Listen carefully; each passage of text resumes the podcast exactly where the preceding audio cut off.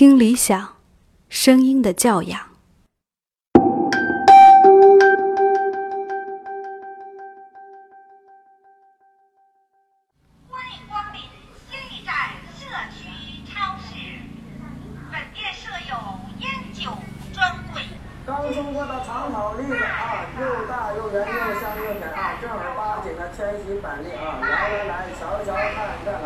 啊，好吃不贵，经济实惠啊。刚冲过的长草栗子啊，赶紧购买啊。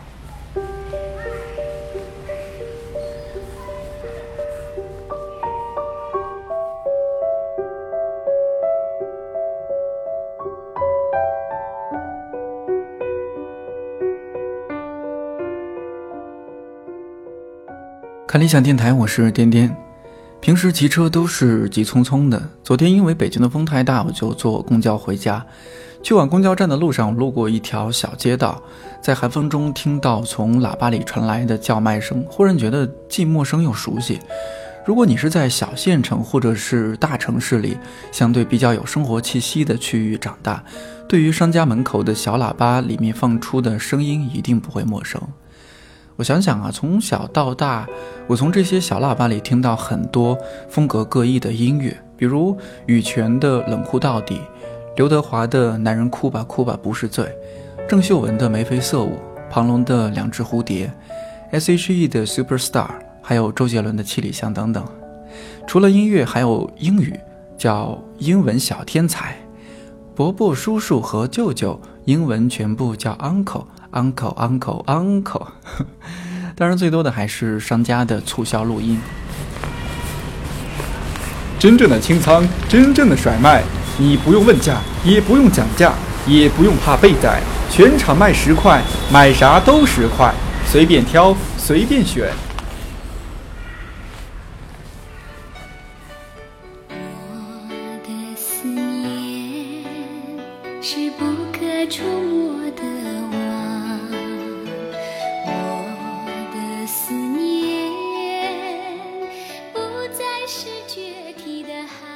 在贾樟柯的电影里，多次出现这样的场景：女主或者男主走在小县城的街道上，时不时就会从画面里传来类似的声音。时隔十多年，我在街头忽然注意到这样的声音。儿时在街道上的记忆，看贾导电影的记忆，忽然开始交替闪现，分不清哪个是电影，哪个是现实，哪个是回忆。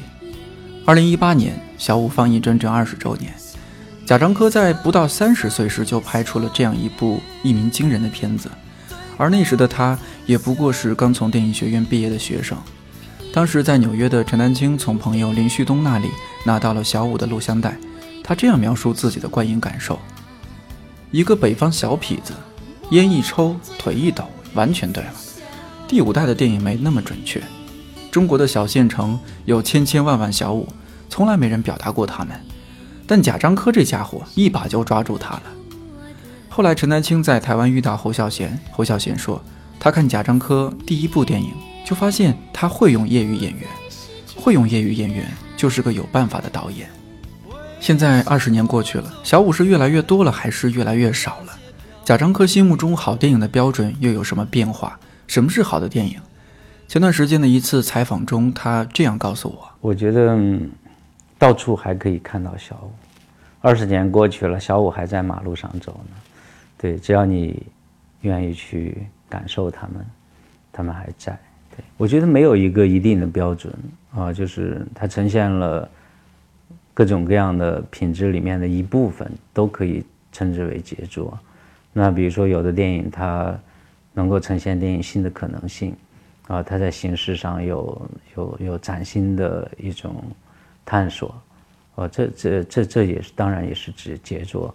那有的电影可能它对宏大的社会有准确的捕捉跟勾勒，啊，对人的生存有这个非常清晰的洞察，啊，这样的一种文学性很强的影片也是杰作。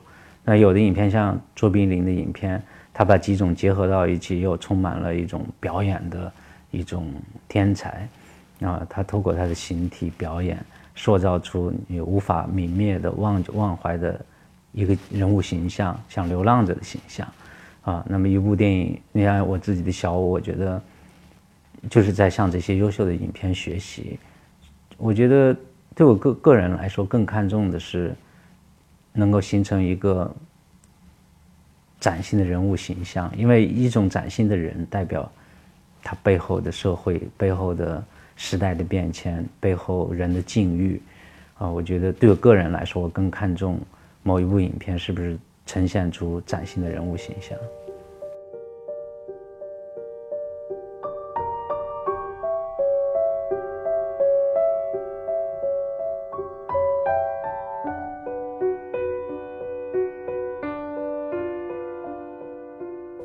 二零一五年，贾樟柯的《山河故人》上映。对于已经九年没有大荧幕电影的贾樟柯来说，这部电影意义重大。他也特别辛苦地在各大院线和节目中为新片宣传。这部电影拍摄了一个从一九九九年到二零二五年关于情感、关于时代变化的故事，让我们看到了一个不太一样的贾樟柯。在这之后，我听到更多的关于他的新闻是筹备平遥国际电影节。二零一七年十月二十八号到十一月四号，首届平遥国际电影展在有着两千七百年历史的山西平遥古城举办。在他的网络主页上写着这样一句话：“我们拥有一个小小的心愿，令电影创作者和电影观众都得到尊重。我们以助推青年导演成长为目标，为电影产业输送更多新鲜血液。”我们更希望增强中国电影与非西方国家电影从业者的联系和合作，为中国电影产业提供更多的可能性。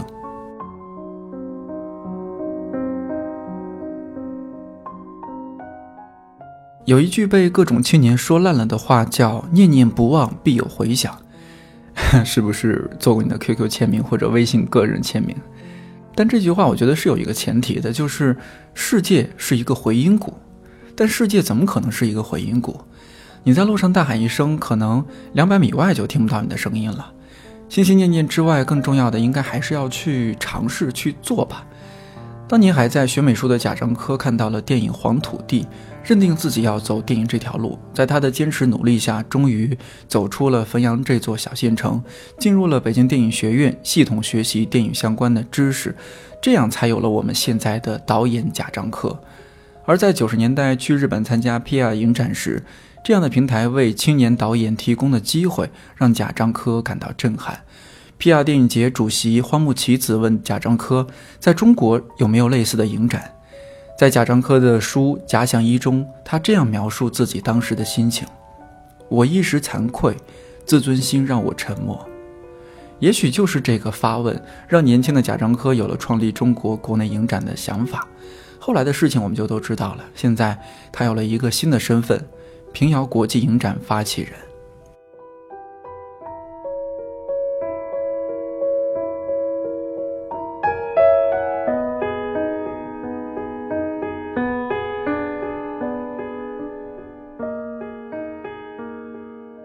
在从事电影行业之前，出生于一九七零年的贾樟柯其实有一个文学梦。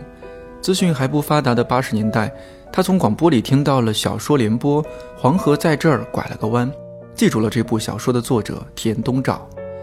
因为这部小说，贾樟柯曾幻想离家远行，去寻找黄河拐弯的地方。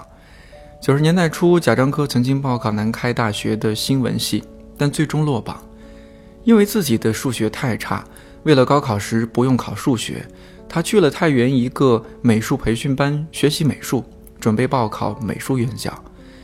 那段时间里，他白天画画，夜晚构思写作。也就是在那时，他写出了人生中第一篇小说《太阳挂在树杈上》。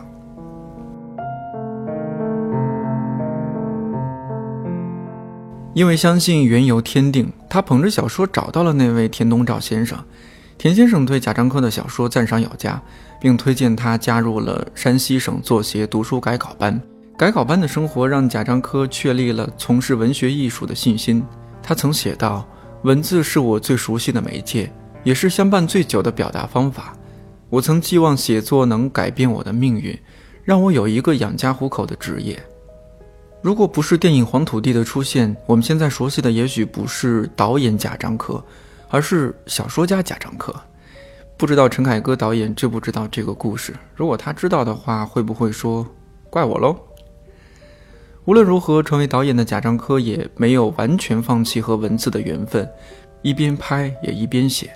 这么多年的文字积攒下来，还出版了两本书《假想一》和《假想二》。《假想一》的第一篇文章是我的焦点，那个时候是一九九六年，呃，我还在北京电影学院读书，刚刚拍出了呃这个短片《小山回家》。那篇文章是《小山回家》拍摄完之后自己的一个心得体会，然后变成了文章，后来也发表。那从那个时候开始，呃，几乎就是呃，就是我一直在进行写作。呃，有几种情况吧，一种就是随着这个拍摄的这个进展。啊，不同的年代拍不同的作品，围绕着这些作品有很多想法、感受，包括每部影片我都会写导演阐述。呃，每部影片基本上也都会有最初主创人员在一起时候，我们一起来讨论我的发言。呃，那这是一部分围绕电影的，再一部分呢，呃，也有这个一些呃，随着时间的推移，不同时间点里面当时的所思所想。那我觉得。其实对我来说，呃，就是创作也好，生活也好，总是有很多想说的话，有很多感触想表达出来。然后同时呢，也保留了一种写作的习惯，把这种呃所思所想记录下来。所以这本这两本书《假想一》《假想二》命名为“假想”。我觉得一个人只要想，他就可能去写。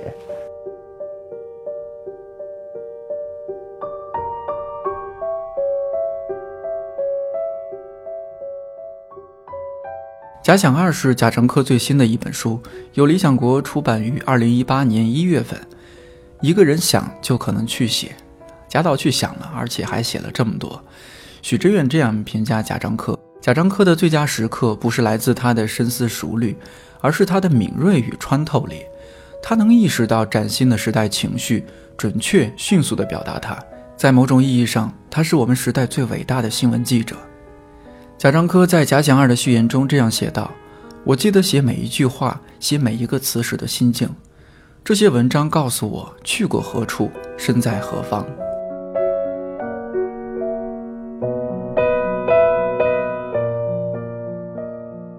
贾樟柯给我的印象一直是特别的稳，但在这种稳之中，他又循着自己的方式和节奏在不断的前行。同样是在序言中啊，他这样写道。持续的学习和思考一直在帮助我压抑自我的膨胀，知道真理不容易在手，也就不再强词夺理；知道万物有灵，也就不再唯我独尊。一点一点，是持续的行走、读书、思考，让我变小。是的，只有谦虚，才能帮我保留体面。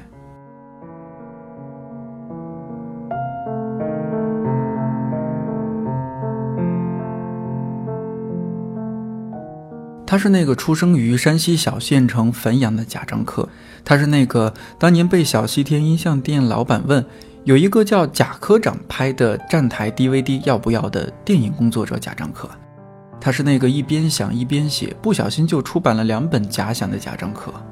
镜头之外，文字之中，情意之人，他是贾樟柯。最后播放一个小片段，看你会联想到贾樟柯的哪部电影？看理想电台，我是点点，我们下期再见。车辆起